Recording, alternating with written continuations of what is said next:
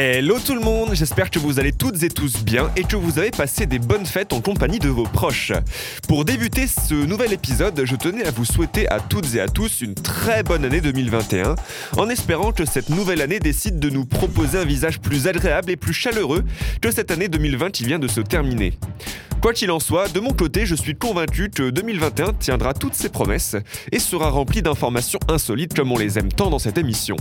D'ailleurs, je peux vous dire que les vacances et les fêtes de fin d'année ont révélé leur lot de surprises également. Un petit voyage, ça vous tente?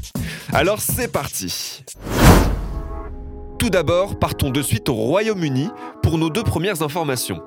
Je m'adresse premièrement aux amateurs de pizza. Sérieusement, qui n'a jamais rêvé de posséder un distributeur à pizza directement chez lui? Allez, je vous vois. Bon, pour les personnes concernées, j'ai trouvé l'endroit idéal pour vous. Sachez mes amis qu'au Royaume-Uni, le rêve de certains est devenu réalité. Enfin, presque.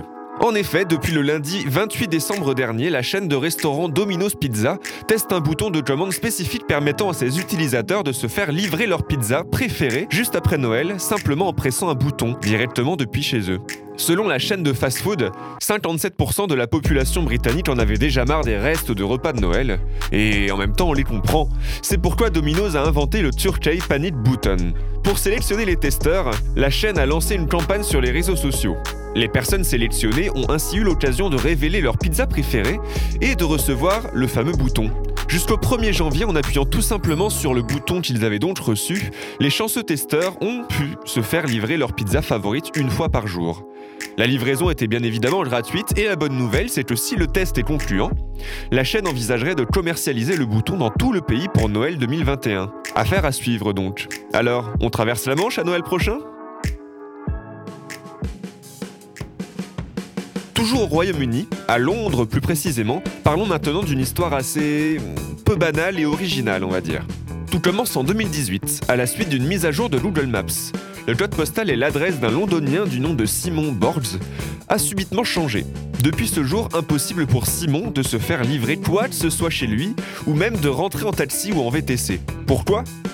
Tout simplement car depuis cette fameuse mise à jour, son adresse sur le GPS le situait 800 mètres plus loin, soit au beau milieu d'un parc de la ville. Prise de contact avec Google Maps, avec les personnes compétentes, écriture aux guides locaux, à des forums sur le net afin de trouver une solution, rien n'y fait. Depuis trois ans, son problème perdure.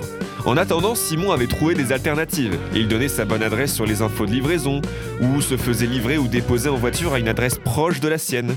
L'affaire a rapidement été médiatisée et en moins de 24 heures, Google Maps a finalement corrigé son adresse et son code postal sur l'application. Le géant américain ne s'est cependant pas embarrassé d'explications sur le bug ou sur le temps qu'ils avaient mis à gérer le problème. Ouais. Retour en France maintenant pour parler d'une pratique assez unique.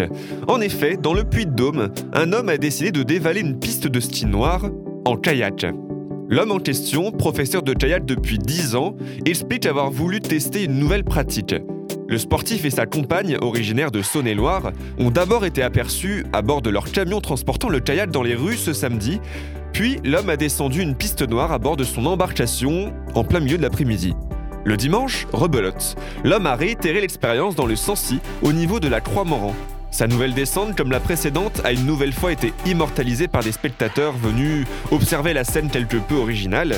Et entre-temps, la gendarmerie du Mont d'Or avait été alertée. Les forces de l'ordre expliquent vouloir être informées des explications et ils veulent savoir si ce dernier compte recommencer. Ils veulent sensibiliser sur le fait qu'un kayak est imposant, lourd et peut blesser des gens. Cette pratique peut donc s'avérer risquée. Quoi qu'il en soit, les images de ces descentes sont facilement visibles sur les différents réseaux sociaux. De quoi donner des idées à certains, ou pas.